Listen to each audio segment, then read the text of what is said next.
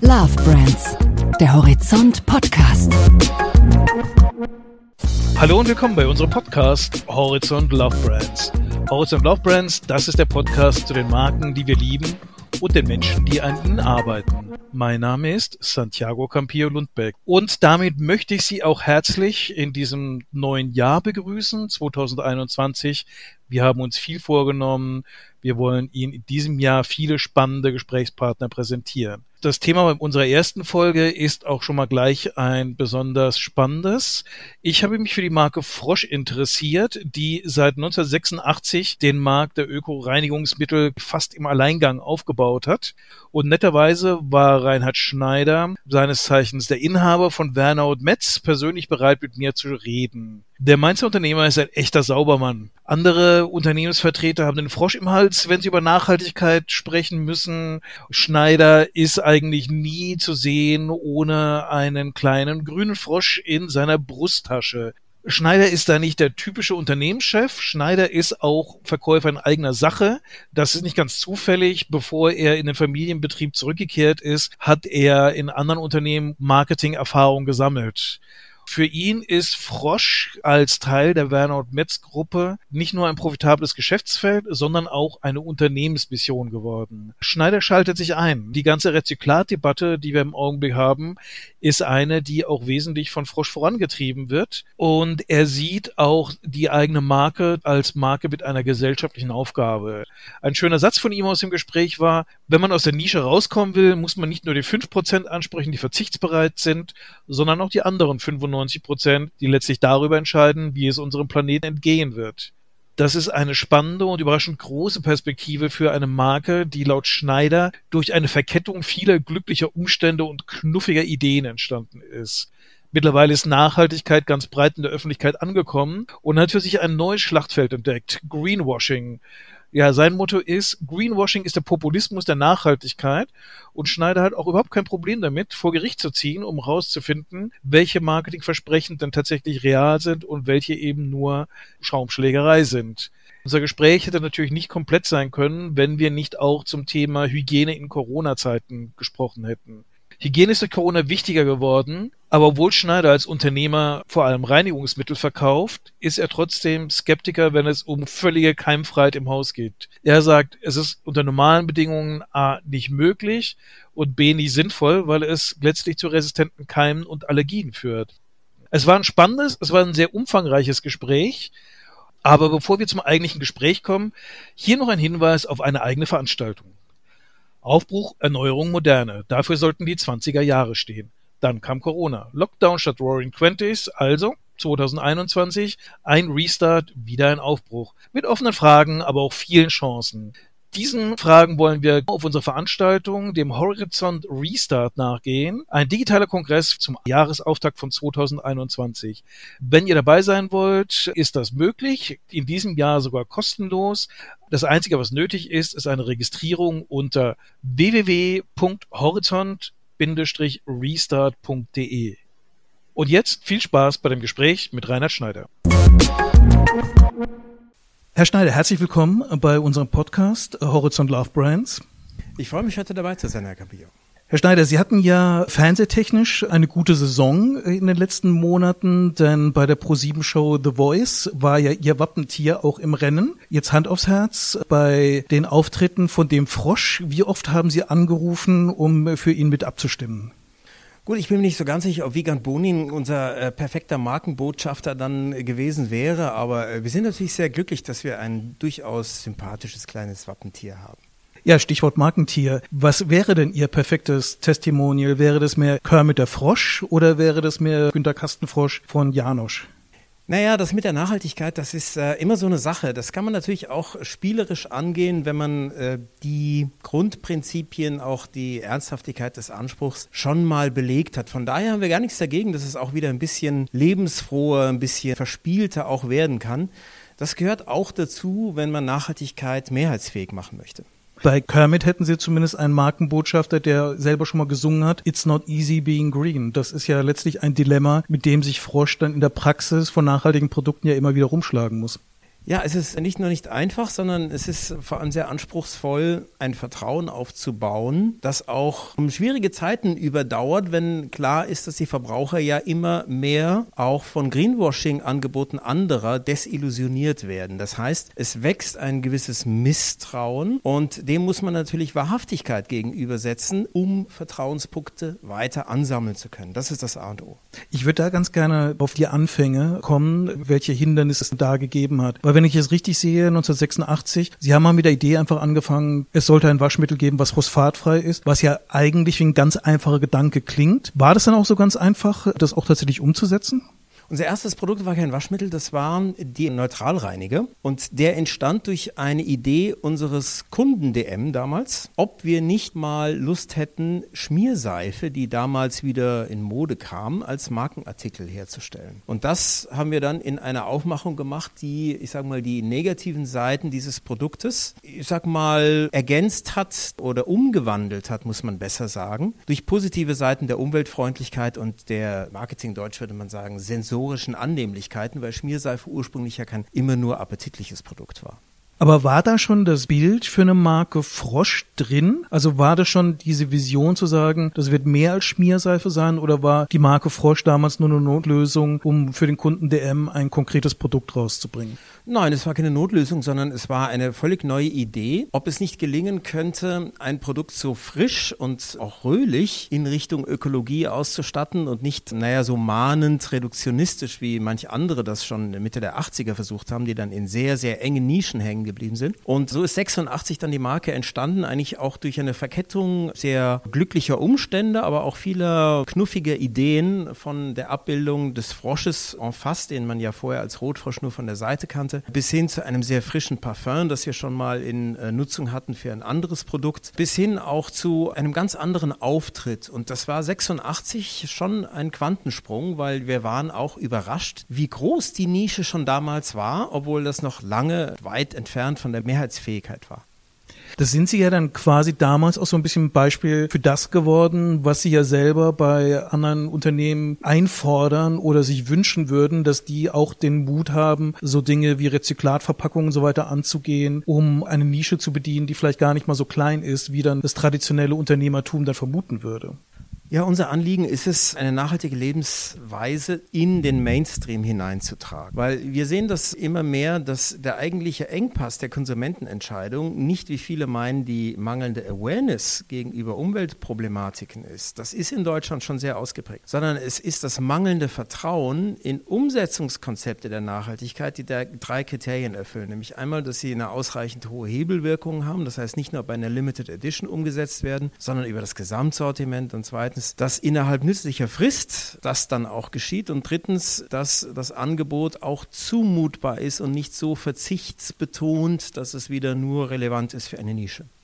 Auf welchen Hebel läuft das raus? Sehen Sie Frosch in der Rolle desjenigen, der Produkte anbietet, dass die Konsumenten diesen nachhaltigen Konsumstil entdecken können? Oder sehen Sie eher diesen Inspirationsrolle für den Rest der Industrie vorzumachen? Es geht schon, wenn man sich um die Details der Produktion dann mal ernsthaft Gedanken macht. Beides. Ich glaube, in erster Verantwortung stehen die Hersteller, attraktive, annehmbare und ökologisch auch wirksame Angebote zu machen. Man kann nicht sagen, naja, solange der Konsument noch nicht danach schreit, wenn er noch gar nicht weiß, was es denn technisch auch gäbe, machen wir erstmal nichts, sondern äh, der Hersteller sollte in Vorleistung gehen. Und wenn man das tut, sollte man das auf eine Art und Weise tun, die andere zum Mitmachen inspirieren, weil großer Teil der Wahrheit ist auch, wenn man aus der Nische rauskommt, muss man nicht nur die 5% ansprechen, die vielleicht auch verzichtsbereit sind, sondern die anderen 95 Prozent, die letztlich darüber entscheiden, wie es unserem Planeten ergehen wird. Und zu diesen anderen 95 Prozent gehören natürlich auch die Käufer vieler anderer Marken. Die wird man nicht alle auf sich vereinigen können. Aber wenn man diesen anderen Markenhersteller, ich sag mal, ein Vorbild aufzeigt, ein Pionier des Machbaren sein kann, sodass die auch in diese Technologien einsteigen, dann ist das eine tolle Sache. Dann kann das eine sehr große, erstaunliche Hebelwirkung erzeugen. Und äh, es ist auch nicht so, dass man dann irgendwo eingeholt gespielt wird automatisch und nichts mehr Besonderes ist, weil ein echter Pionier ist immer auch ein Wegbereiter für Dritte. Und in dieser Rolle wird er eben auch als der erste dann besonders geschätzt, auch wenn andere später folgen. Mit dieser Strategie haben Sie ja im letzten Jahr zweifelsohne Wirkung erreicht. Auf der einen Seite äh, diese Rezyklatinitiative, die angelaufen ist, die produziert ja mittlerweile doch sehr sichtbare Ergebnisse. Also beim Thema Verpackung ist eine ganze Menge in Bewegung gekommen. Umgekehrt haben Sie letztes Jahr viel Spaß mit Procter Gamble gehabt, wo Sie ja rund um die Initiative Saubere Meere äh, ja mehrmals vor Gericht gestanden haben. Ihre Einschätzung, ist die Industrie tatsächlich positiv in einer Veränderung oder überwiegen die Leute, die eher im Detail mäkeln und die vielleicht dann eher an Greenwashing interessiert ist als an einer realen Veränderung in den Produkten? Die Industrie in unserer Branche ist wachgerüttelt, dass man das Thema Nachhaltigkeit bei Putz- und Reinigungsmitteln und Waschmitteln einfach nicht mehr ausklammern kann. Die Frage ist nur, wie man damit umgeht.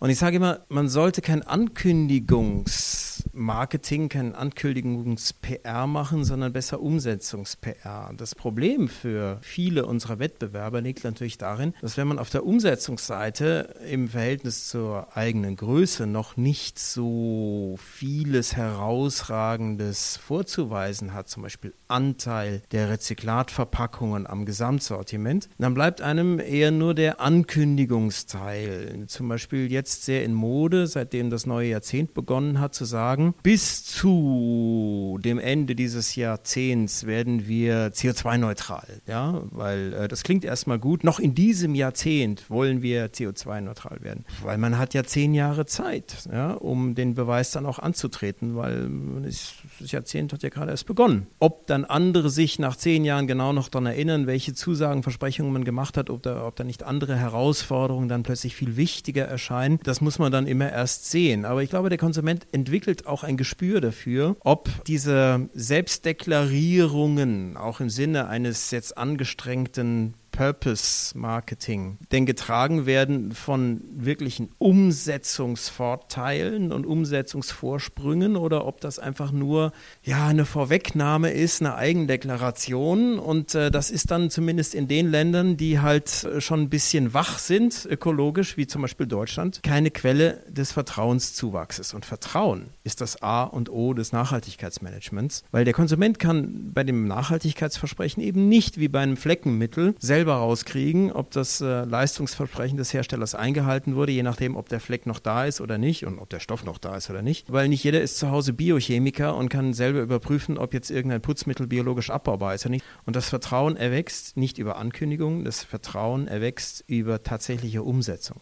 Das haben Sie ja schon im Prinzip seit Jahrzehnten gemacht. Jetzt sind Sie dann in der Situation gewesen, dass spätestens 2019 Fridays for Future sei Dank eigentlich alle über Nachhaltigkeit plötzlich gesprochen haben. Wie fühlt fühlt man sich da so als jemand, der das Thema schon quasi ein bisschen unbeobachtet und vielleicht auch von manchen in der Industrie belächelt, so lange selbst gemacht hat, ohne jetzt irgendwie diesen Belohnungsimpuls von draußen zu kriegen und plötzlich sagen alle, ja, ja, wir finden auch, Nachhaltigkeit ist super wichtig. Na, der Weg der Nachhaltigkeit ist ein Marathon und kein Sprint wenn man das weiß und akzeptiert, ist es auch okay, dass man nicht schon nach ein paar Sekunden im Ziel ist, sondern man weiß, man muss länger dranbleiben. Man kann aber dann auf diesem Marathon auch nicht beliebig abkürzen. Stellen Sie sich vor, Stadtmarathon, ja, einer denkt, huch, mir dauert das zu lange, mindestens zwei Stunden Rennen, wahrscheinlich deutlich länger. No, da drüben kommen die doch schon wieder zurück, da schleiche ich mich mal rüber und zack, bin ich vorne dran. Das sind halt viele Greenwashing-Initiativen und Vorstöße, auch über Ankündigungen, die mittlerweile auch von den Konsumenten zunehmend entlarvt werden. Es ist natürlich so, dass Großkonzerne hier immer eine Mischkalkulation machen müssen, in welchem Nachhaltigkeitsbewusstseinscluster denn die Länder sind, in denen sie aktiv sind. Und das bedeutet, dass es natürlich außerhalb von Zentraleuropa große Verkaufsregionen gibt, in denen man froh ist, wenn einer überhaupt mal sagt, man sollte sich mal um die Umwelt kümmern. Wann genau und wie genau spielt da noch nicht so eine mhm. große Rolle. Mhm. Aber in Deutschland sind wir schon drei Schritte weiter. Und diese Konzerne differenzieren meistens nicht genügend nach diesen Anspruchsclustern und nach dem Benchmarking, was dann gerne dazu führt, dass globale Kampagnen halt wieder einfach nur Awareness und ankündigungsbetont sind, anstatt zu zeigen, was man denn konkret geleistet hat. Und zwar nicht nur an Limited Editions, sondern über das Gesamtprogramm. Aber Stichwort Greenwashing, wo verläuft denn für Sie die Grenze, wo Sie sagen, bis dahin ist es okay, dass ein Unternehmen zumindest jetzt erstmal das Signal gibt, wir starten da jetzt mal durch und ab welchem Punkt ist das jetzt heiße Luft und da wird mehr versprochen, als Sie jemals halten können?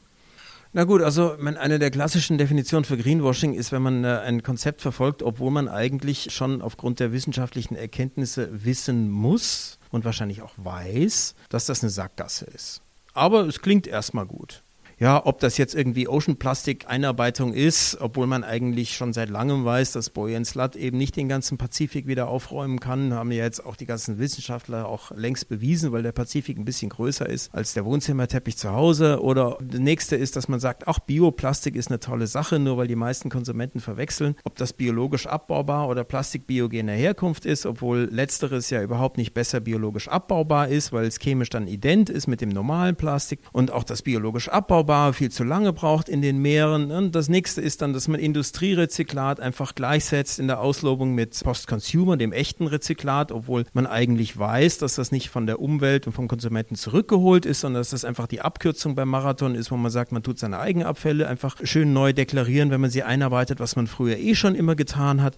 Und alle dieses kleinen Spielchen. Also da gibt es einen sehr, sehr großen Zoo an Verwirrungspotenzialen, der auch reichlich genutzt wird, um das Wässerchen zu trüben. Und das ist schade und das sät natürlich Misstrauen so grundsätzlich, sodass viele irgendwann denken, ja, das mit der Nachhaltigkeit, das ist doch alles irgendwie so ein Schmuh und das, das stimmt doch am Ende gar nicht, stellt sich immer raus. Das ist leider das Fatale, wenn zu viele Greenwashing machen, schwindet das Gesamtvertrauen der Branche.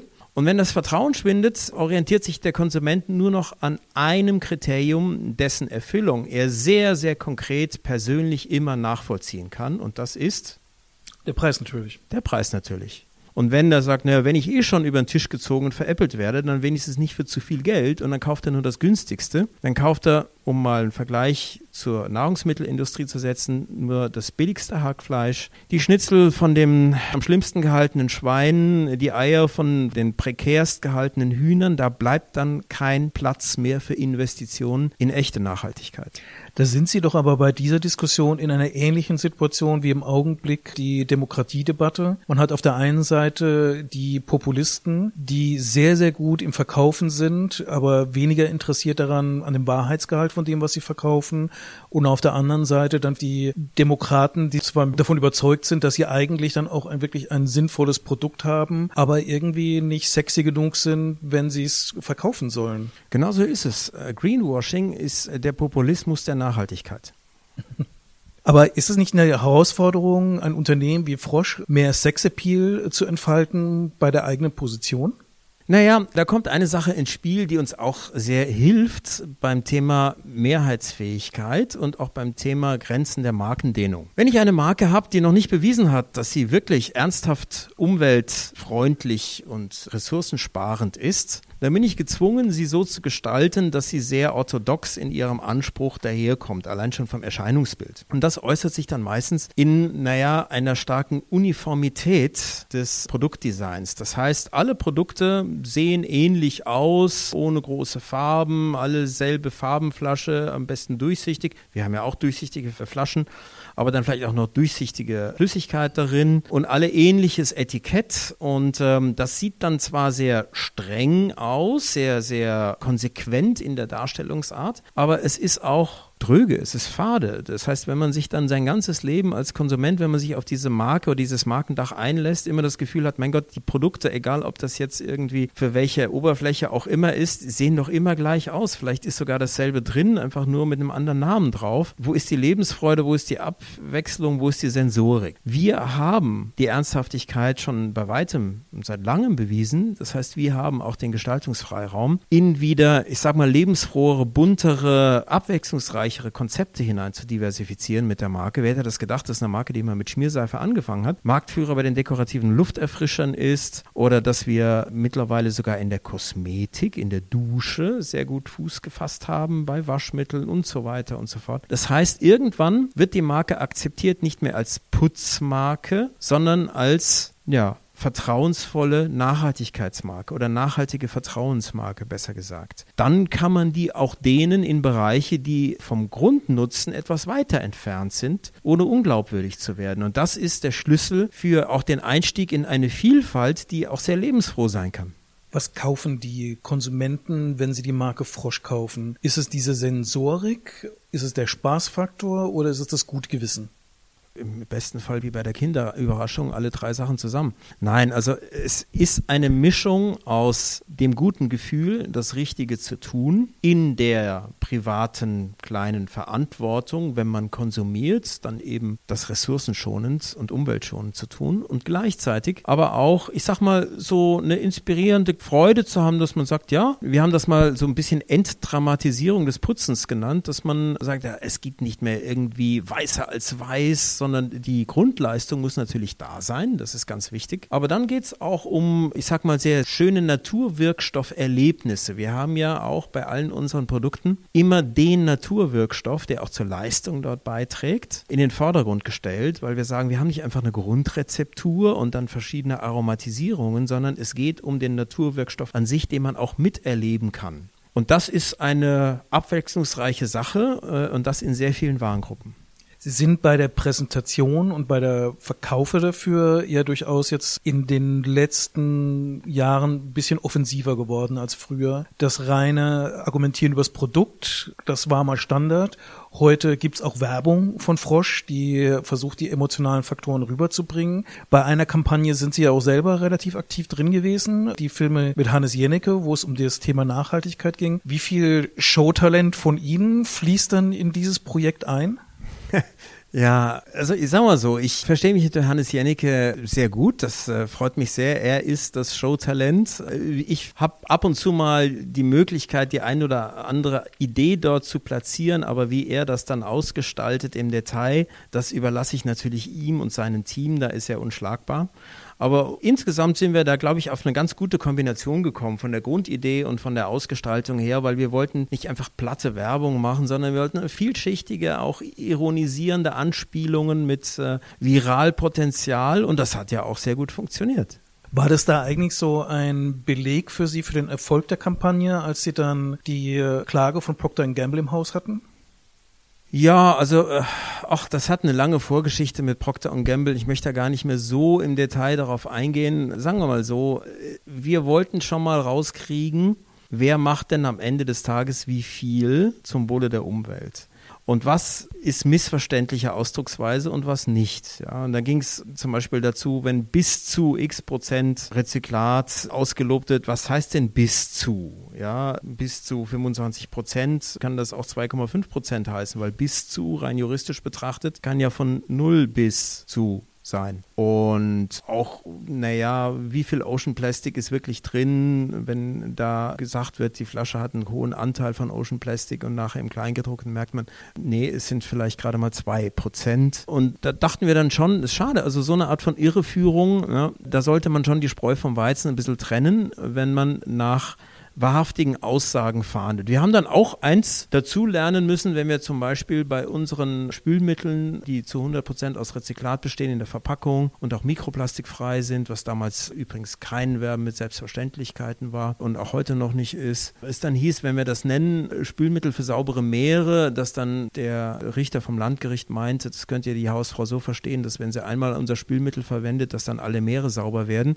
Da dachte ich, naja, also dass die normale Hausfrau das sich wahrscheinlich doch nicht so ausmalt, aber der Richter sah das anders. Also da gibt es immer eine gewisse Bandbreite der Entscheidungen. Das ist ja eine Sache, zumindest mein Eindruck, die Sie auszeichnet, dass Sie so ein großes Faible fürs Detail haben, dass Sie sich so für diese Produktionsdetail sehr interessieren und sehr begeistern können. Ich habe so ein bisschen eine Vorrecherche von Ihnen auch ein Zitat gefunden, wo Sie sagen, was am Ende wirklich hilft, sind die Maßnahmen, die vielleicht etwas unspektakulärer, aber viel effektiver sind.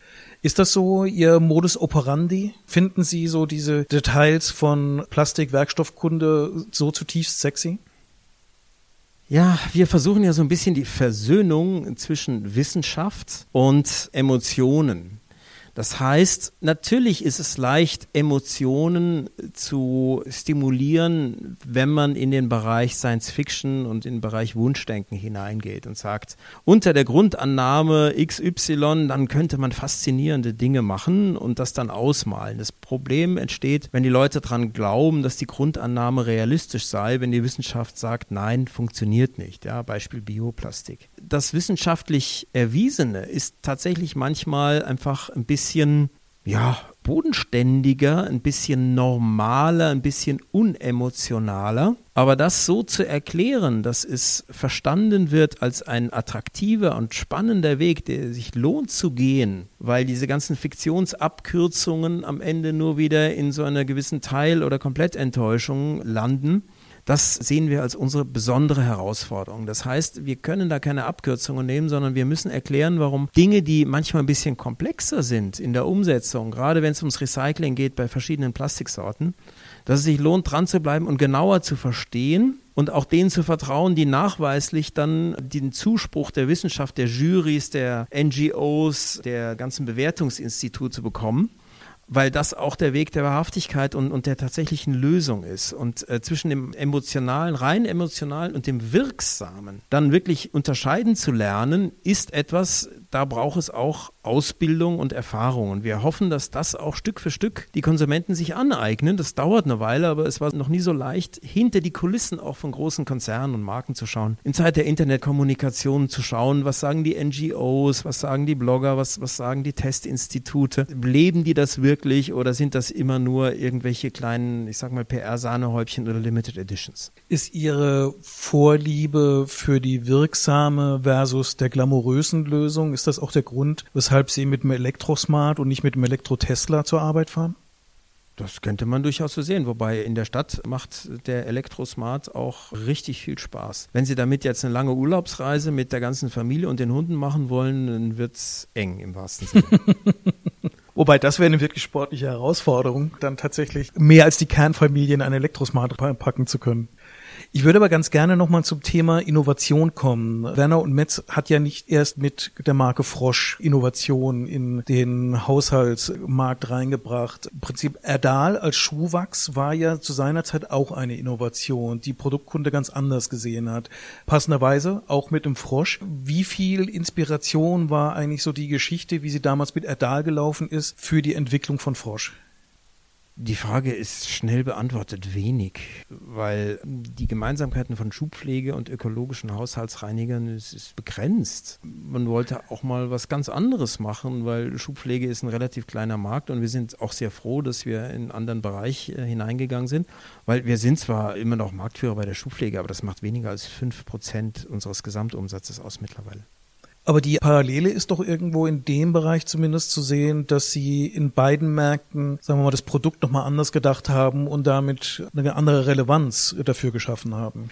Naja, also man hat sehr früh von einem Technologietransfer, erster Technologietransfer der Firmengeschichte dann auch zu Recht profitiert, weil äh, man war halt weltweit der Erste, der auf Wachsbasis die erste schubpflegende Schuhcreme hergestellt hat 1903 beziehungsweise 1901, 1903 kam dann eben Wort- und Bildmarke dazu. Vorher war Werner und Merz eine Wachszieherei für Kerzen. Und dieses Know-how aus der Wachsverarbeitung hat man dann versucht, mal in einem ganz anderen Pflegebereich anzuwenden, um dann auch wirklich äh, etwas herzustellen, was das äh, Leder genährt hat und auch eine gewisse Imprägnierwirkung hatte. War das möglicherweise so, dass 1903 die Geschäftsführung von Werner und Merz gesagt hätte, ja, der Wachskerzenmarkt ist nicht so groß und im Schuhpflegemarkt sehen wir jetzt unsere nächsten Wachstumschancen? Oh, das ist jetzt nicht so exakt überliefert, aber auch das kann ein Teil der Überlegungen gewesen sein. Äh, damals gab es ja schon den Einzug des elektrischen Lichts und ja, man muss halt auch darauf achten, wo man sich auskennt. Also es, es, geht ja nicht nur um Wunschdenken, in welchen Markt man jetzt hinein will, sondern man braucht ja auch die dazu passenden Fähigkeiten und Technologien. Und wie verändert die Marke Frosch jetzt das Gesamtunternehmen? Also Sie haben ja mit Greencare eine Marke für die nachhaltige Reinigungslösung im Industriebereich. Gibt es Rückkopplungen auf andere Marken aus dem Haus?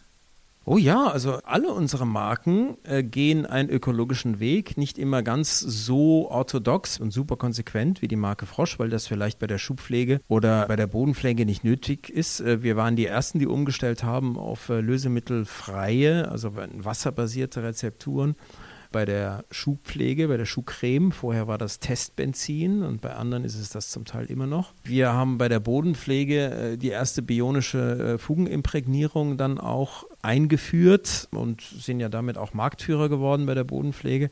Also da gibt es schon gewisse Parallelen, aber ich sag's mal so, bei der Schuhpflege guckt man bisher nicht als erstes auf die Ökologie, aber auch da nimmt das eine zunehmende Rolle ein, gerade wenn es dann um Verpackungen geht. Und da sind wir ja auch sehr weit und werden auch in wenigen Jahren alle unsere Verpackungen dann auf Komplettrezyklat umgestellt haben. Ist das so eine Herausforderung, wenn man feststellt, man hat jetzt mit Frosch eine Love Brand im Haus, die wirklich eine gewisse Strahlwirkung entfaltet und vergleicht es dann mit den anderen Marken, wo man sagt, das ist eine starke Traditionsmarke, die vom Umsatz her sehr stark ist, die jetzt aber nicht die großen Emotionen entfesselt, wie man dann wirklich auch Transfereffekte von der einen Marke zur anderen generiert?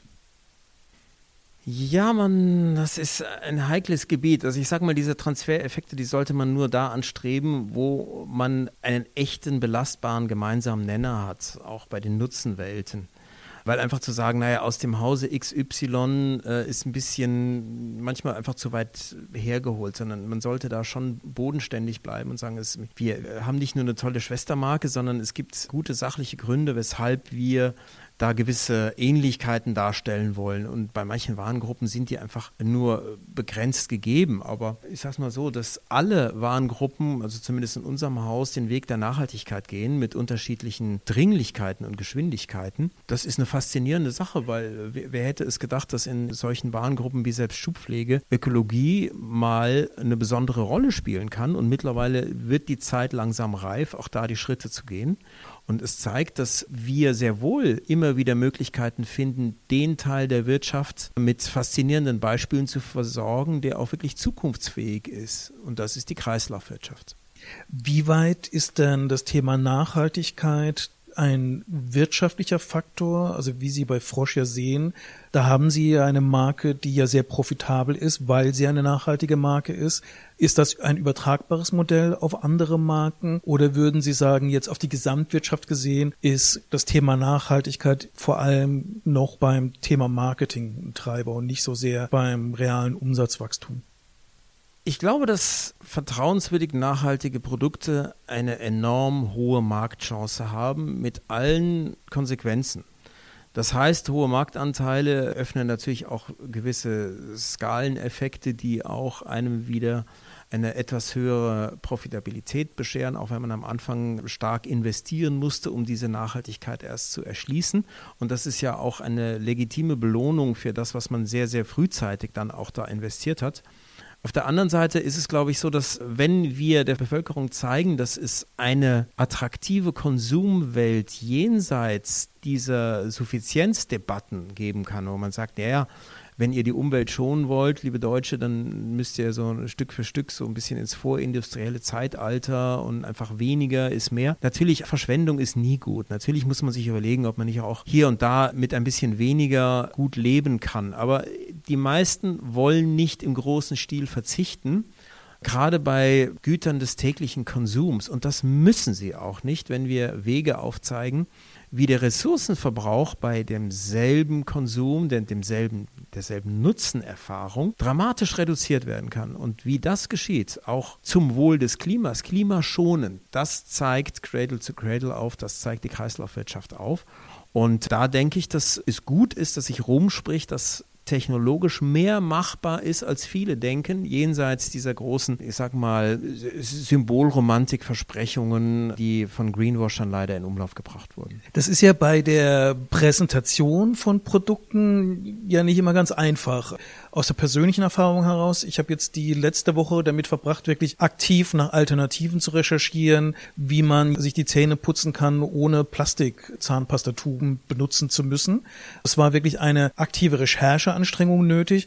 Nun bin ich jetzt natürlich im Thema nachhaltige Produkte nicht auf der Tagesbasis drin wie Sie. Fällt es Ihnen so als Profi beim Thema dann leichter, bei solchen Alltagsthemen dann schneller eine Lösung zu finden, wo Sie sagen, okay, das geht dann auch mit weniger Müll und mit nachhaltigeren Produktlösungen? Also wir konnten noch keine Patentlösung für alle Verpackungsherausforderungen anbieten, also auch für die Zahnpastatube wohl noch nicht, aber ich sag mal für die vier gängigsten Kunststoffarten der Verpackung von FMCG, also Güter des täglichen Bedarfs, haben wir da schon was. Also wir haben beim PET bewiesen, dass man das im großen Stil sehr oft im Kreislauf führen kann, ohne nennenswerten Qualitätsverlust. Und das betrifft übrigens nicht nur die PET-Flaschen, sondern auch mittlerweile immer mehr PET Tiefziehschalen, Riesenthema. Wir haben es bei dem weltweit verbreitetsten Kunststofftyp, nämlich HDPE. Äh, das sind diese etwas milchig anmutenden Flaschen, die auch so einen Durchgriff haben. Wir vermeiden immer gerne das Wort Henkel, ich weiß auch nicht warum dass man das zu 100 Prozent aus Rezyklat aus dem gelben Sack machen kann und mit einer Top-Qualität, die vom Laien noch nicht mal äh, von Virgin unterschieden werden kann. Wir haben es bei den Polypropylen-Verschlüssen beschrieben und, und bewiesen, dass man die 100 Prozent Recycling führen kann. Wir haben jetzt jüngst Deutschlands allerersten vollkommen recyclingfähigen Standbeutel als LDPE, Low Density Polyethylen, auf den Markt gebracht, bei dem man die Farbschicht sogar abtrennen kann, damit der nicht zu einer Verringerung der Recycling- und Rezyklatqualität führt. Äh, da sind wir schon relativ weit gekommen und das ist auch was Faszinierendes, weil wir das über Open Innovation auch vorantreiben zum größten Teil. Das heißt, wir laden andere ein, dieses Know-how zu übernehmen, damit noch mehr Firmen, noch mehr Teilnehmer das ökologisch Richtige tun. Wenn Sie dann im Supermarkt als Privatkonsument stehen, wie viel länger brauchen Sie beim Einkauf, wenn Sie dann bei den einzelnen Produkten erstmal schauen müssen, ist dann hier auch ein Plastik in der Verpackung verarbeitet worden, was dann auch tatsächlich den Kriterien entspricht? Ja, die Transparenz ist eine große Herausforderung. Ich meine, wir, es gibt ja Gütesiegel auch, um zu messen, wie viel Rezyklat aus dem gelben Sack da drin steckt. Tral hat es eins gemacht, zusammen mit uns zum Beispiel. Und äh, da geht es halt wieder um das Vertrauen der Markenauslogung. Also nicht alles, was draufgeschrieben wird, stimmt auch so. Man muss auch gucken, kann man dem Absender wirklich das abkaufen im übertragenen Sinne. Und ja, ich würde mir auch wünschen, wenn man in der Bevölkerung, vielleicht sogar schon in der Schule, ein gewisses Basiswissen vermitteln würde in einem Schulfach Kreislaufwirtschaft zum Beispiel, um da auch technologisch die Spreu von dem Weizen trennen zu können, weil das ist nicht trivial, das zu verstehen, was funktioniert und was nur vermeintlich funktioniert.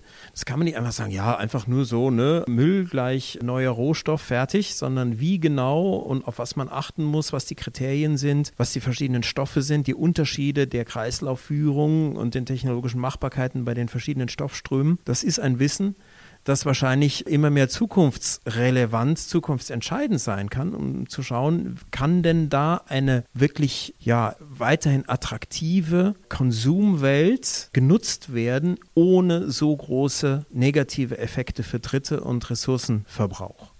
Aber wenn Sie jetzt mit dem Wissen, das Sie haben, jetzt tatsächlich einkaufen gehen, können Sie dann tatsächlich sagen, ich komme mit einem Einkaufskorb voll, der dann tatsächlich auch meinen Erwartungen an Kreislaufwirtschaft entspricht? Oder müssen Sie dann ab einem gewissen Punkt sagen, diese Tüte Spaghetti, die werde ich nicht mit dem richtigen Plastik bekommen, sondern da muss ich akzeptieren, wenn ich Spaghetti essen will, wird es jetzt das traditionelle Plastik sein? Ja, natürlich ist man in vielen Warengruppen noch gezwungen, gewisse Kompromisse zu machen. Es ist immer die Frage, sind es die besten verfügbaren Kompromisse oder äh, schlechtere Kompromisse? Und da lohnt es sich schon, nach Unterschieden zu schauen. Und äh, wenn in einzelnen Warengruppen sich überhaupt nichts bewegt, lohnt sich es auch. Und finde ich es auch richtig, wenn dann es auch gewisse Protestaktionen gibt, einzelne, Fridays for Future etc., die dann sagen, Leute, das kann doch nicht so weitergehen, dass da nie irgendwelche Fortschritte vorangetrieben werden. Das braucht es auch, aber dass man ich sage mal, die Perfektion nicht von jetzt auf gleich haben kann, ist klar. Aber man sollte entweder sein Wissen und oder auch seine Einstellung, welchen Marken man wirklich vertrauen kann, schärfen, um sich durch diesen Dschungel mit eher ich sag mal, Kompromissen, die okay sind, die in die richtige Richtung weisen, dann einzudecken, anstatt auf die falschen Dinge einzuzahlen, die am Ende, ich sag mal, vielleicht dem Shareholder Value irgendeines Großkonzerns dienlich sind, aber die Wissenschaftler die Hände über dem Kopf zusammenschlagen lässt. Als Führer eines Familienbetriebs in der fünften Generation haben Sie ja neben der Herausforderung, diese Agenda an die eigenen Mitarbeiter weiterzugeben, diese Agenda an die eigenen Kunden weiterzugeben, ja auch noch die Herausforderung, die Agenda an die sechste Generation weiterzugeben. Wie sieht's denn da aus? Ist das so etwas, wo Sie sagen, okay, ich sehe, nach der fünften Generation wird es eine sechste Generation geben, die eben auch das Thema Nachhaltigkeit vorantreibt? Oh, das hoffe ich sehr. Also meine Kinder sind noch ein bisschen jung, da jetzt über die Übernahme nachzudenken mit 10 und 12 Jahren. Aber das ist eine der wirklich faszinierenden Nebeneffekte. Und zwar nicht nur ein Nebeneffekt, sondern natürlich auch sehr, sehr erwünscht dass wenn man etwas Sinnspendendes macht in einem Familienunternehmen, jenseits des reinen Geldverdienens, was natürlich auch für Investitionen unerlässlich ist, aber wenn diese Sinnkomponente auch wirklich da ist, dann hat man nicht nur es viel leichter, auch gute Talente in einem hart umkämpften Arbeitsmarkt äh, dann zu finden und einzustellen, sondern es gelingt auch viel eher, die nächste Generation überhaupt zu interessieren und zu faszinieren, diesen Weg weiterzuführen, weil mit Geld allein wird man das nicht erreichen. Da können Sie ja eine kleine Serviceleistung für unsere Zuhörer bieten. Ich meine, so als Vater, was ist denn der pädagogische Ansatz, mit dem man seinen eigenen Nachwuchs für das Thema Nachhaltigkeit interessieren kann? Naja, ich meine generell, ich will jetzt nicht in die, mich in die Details äh, der Erziehungsfragen hineinbegeben, das ist immer ein, ein, manchmal etwas dünnes Eis, aber ich sag's mal, so mit Vorbildfunktion ist schon mal nicht so ganz falsch. Ja, weil Kinder sind ja manchmal bessere Beobachter als Zuhörer. Und von daher, wenn man, wenn die Eltern das richtig machen, dann tun sich die Kinder vielleicht auch angewöhnen. Und wenn man sich kümmert, wenn man sich ernsthaft kümmert und interessiert für etwas, kann das auch die Kinder mit interessieren, wenn es etwas ist, was von den Kindern als relevant empfunden wird. Und ich sage mal, diese Grundawareness, dass sich etwas ändern muss in der Wirtschaft, das kriegen ja die Kinder sehr früh mit. Ich meine, es sind ja oft die Kleinen, die die Eltern schon erziehen oder ein Stück weit äh, auch coachen, wie der Müll richtig getrennt werden soll, etc. Das spricht sich ja rum. Ich meine, nicht umsonst gibt es die Generation Greta. Und wenn diese Kinder merken, dass hier faszinierende Tore geöffnet werden, um das auch in großem Stil zu leben und umzusetzen, ja, auch, auch in die Breite zu bringen, ist das für die natürlich viel spannender, da weiter anzusetzen. Gibt es für Sie als Unternehmer eigentlich noch ein faszinierendes Tor, was Sie noch gerne öffnen würde? Ich meine, im Augenblick sind Sie ja mehr als genug mit Frosch beschäftigt. Aber gibt es da noch etwas, wo Sie sagen, das würde mich reizen, da wäre ein Markt, der noch reif wäre für Innovationen? Oh, es gibt ja ganz viele Märkte, aber ich sag mal, mit der Marke Frosch ist ja auch sehr faszinierend, wie weit man diese Marke jetzt noch dehnen kann. Das haben mir schon vor langer Zeit viele Marketingprofessoren gesagt, Herr Schneider, also jetzt sind Sie aber wirklich an der Grenze, also wirklich in die dekorativen Lufterfrischer. Sie kommen doch vom Essigreiniger her, also das kann ja nichts werden. Ja, ich meine, solange man einfach nur mit dem Grundnutzen gleichgesetzt wird, nämlich sauber machen, hat man da Dehnungsgrenzen. Wenn man aber eine vertrauenswürdige Nachhaltigkeitsmarke ist oder eine nachhaltige Vertrauensmarke, eigentlich egal, wie rum man das formuliert, dann ist das ganz anders. Und da wollen wir mal schauen, in welchen Bereichen wir vom Know-how her einen echten Zusatznutzen bieten können. Derzeit Kosmetik, äh, super spannend. Und äh, wir waren die allerersten, die äh, mit einer Flasche gekommen sind. Also nicht nur mikroplastikfrei in der Rezeptur, das sowieso, sondern in der Flasche, die komplett aus Rezyklat aus dem gelben Sack besteht, in einer super Top-Qualität. Und diese Nachhaltigkeit in der Kosmetik relevant zu machen, das ist ein sehr anspruchsvolles Betätigungsfeld, aber im Moment sind wir da auf einem sehr guten Weg. Was ist denn das Verrückteste, was Sie sich für die Marke Frosch vorstellen kann? Also wie weit kann der Frosch noch springen? Fantasien gibt es genug. Die Frage ist, ob ich die Ihnen alle schon nennen sollte. Nein, also ja, man darf den fünften Schritt auch nicht vor dem zweiten oder ersten machen sondern man muss auch Step by Step sich das erarbeiten, diese verschiedenen Kompetenzen. Die Duftkompetenz, die Pflegekompetenz und so weiter. Das sind dann alles so Detailfragen der Markenführung. Aber da würde ich jetzt noch nicht zu weit in die Zukunft gehen, weil die Zwischenschritte sind schon wichtig. Man muss hier halt systematisch wohl überlegt machen und nur dann, wenn man auch einen echten messbaren Umweltvorteil auszuloben hat, der auch wirklich funktioniert. Zum Abschluss würde ich vielleicht noch mal einen Blick auf die aktuelle Situation wagen. Und zwar mit der Corona-Pandemie ist der Konsens, dass Hygiene eine deutlich größere Relevanz genießt, als es früher mal der Fall war. Die Leute beschäftigen sich damit, wie kriege ich meine Umgebung keimfrei. Ist da nicht das Risiko dabei, dass die chemische Keule plötzlich wieder attraktiver wird für die Menschen, weil sie zumindest emotional gesehen mehr Effektivität und mehr Sicherheit vor dem Virus verspricht, während nachhaltige Produkte mehr so als Weichspüler wahrgenommen werden? Ja, es gibt leider einen gewissen Reflex, so also eine Art Krieg, erbarmungslosen Krieg gegen das Virus oder die Viren zu Hause führen zu müssen. Das entspricht leider auch nicht den Erkenntnissen der Wissenschaft, weil man kann sich mit den Viren nur irgendwie arrangieren in einem ich sag mal, für Nicht-Risikopatienten gesunden und nicht allzu riskanten Gleichgewicht. Wenn man zu den Risikopatienten gehört oder in einer Ausnahmesituation mit besonderem Risiko sich befindet, zum Beispiel bei oder nach einer Operation im Krankenhaus oder eben sonst Risikofaktoren hat im Krankenhaus, da braucht es diese sterile Welt, das, das, das absolut keimfreie. Wenn man das versucht, zu Hause nachzustellen, was man sowieso nicht ganz hinkriegt, dann entstehen nur zwei Dinge. Erstens, wenn man es wirklich sehr gut versucht, entstehen Resistenzen, weil ein paar Keime bleiben immer übrig und die werden dann über Generationen von Keimen resistent. Das wissen auch alle Virologen. Gott sei Dank geht das nicht so ganz schnell, aber was relativ bald kommt, das sind die Allergien. Das heißt, wenn Kinder, gerade Kleinkinder in sterilen Haushalten aufwachsen, dann hat das Immunsystem nicht die Chance, sich zu trainieren und zu kalibrieren. Ich meine, es hat ja evolutorischen Grund, weshalb Krabbelkinder äh, in einem gewissen Alter sich alles in den Mund stecken, weil die ihr eigenes Immunsystem trainieren wollen.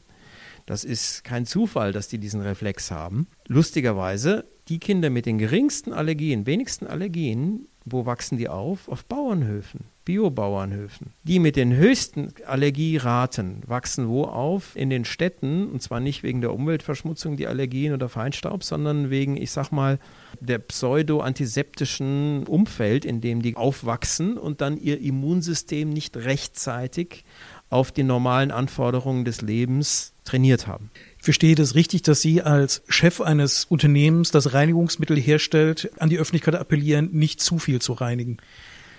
Zu Corona-Zeiten mag das anders sein. Wenn das Risiko so hoch ist, dass es ein Virus gibt, gegen den es kein Gegenmittel gibt, dann möchte man natürlich die Hände desinfizieren und so weiter. Das ist alles okay, ja. An Händen ist das okay, es ist okay, Maske zu tragen, es ist okay, Abstand zu halten. Alles ist richtig soweit. Aber alle Oberflächen komplett keimfrei zu machen, hilft nicht, weil das Immunsystem funktioniert so, wenn Sie jetzt, was weiß ich, den Zeigefinger ablecken und da sind jetzt zwei, drei Coronaviren drauf, dann werden Sie sich daran nicht infizieren, sondern es ist so, dass jedes halbwegs gesunde Immunsystem mit einer gewissen Konzentration von Keimen sowieso fertig wird, auch wenn es relativ neue Keime sind. Erst ab einer gewissen Keimkonzentration, ja, das heißt, wenn man die Aerosole einatmet, äh, verstärkt von anderen über einen längeren Zeitraum, in einer gewissen Intensität, dann wird irgendwann das eigene Immunsystem überfordert aber es so ein bisschen zu fordern, es ein bisschen auch herauszufordern in überschaubarem Umfang, so dass es damit umgehen kann, ist eher förderlich für das Immunsystem. Das ist so wie Bewegung auch äh, hilft, einem gesund zu bleiben. Kann er sagen, ich, ich schone meinen Körper, indem ich mich äh, keinen Sport mache und nie wieder bewege. Also ich sage mal, ein bisschen Training gehört schon dazu, obwohl man natürlich mhm. äh, sich auch überlasten kann. Und daher geht es um Abwägungsfragen, wie viel braucht es denn? Und das hängt davon ab, wie anfällig man ist. Das heißt, mit wirklich instabilem Immunsystem oder als Risikopatient, da muss man mehr tun als normal Mensch sollte man die Maßnahmen befolgen, die jetzt auch mit Corona auch empfohlen werden, um diese zu hohen Aerosolkonzentrationen oder zu hohe Keimkonzentrationen über Schmierinfektionen zu verhindern. Alles, was darüber hinausgeht, ist mit Kanonen auf Spatzen schießen und dann sind die Risiken und Nebenwirkungen höher als der Nutzen. Also wir sagen so ein bisschen Clean for Balance statt Sagrovan. Ich würde mal sagen, das ist dann auch ein Appell, dass nachhaltiger Konsum bedeutet, die Grenze vom Einsatz von Reinigungsmitteln da nach einer gewissen Sinnhaftigkeit zu suchen und da nicht zu putzen, nur um des Putzens willen. Bei Risiken und Nebenwirkungen fragen Sie Ihren Virologen und vor allem die Allergologen, die wissen, wie das ist. Ja, ich glaube, das ist nochmal ein ganz guter Hinweis für Leute, die ganz pragmatisch äh, die Produktgruppe mal einsetzen wollen und nicht nur sich über die Markenkraft Gedanken machen. An dieser Stelle herzlichen Dank für das Gespräch und viel Glück bei der Zukunft, viel Glück bei der Expansion in den Kosmetikbereich. Herzlichen Dank.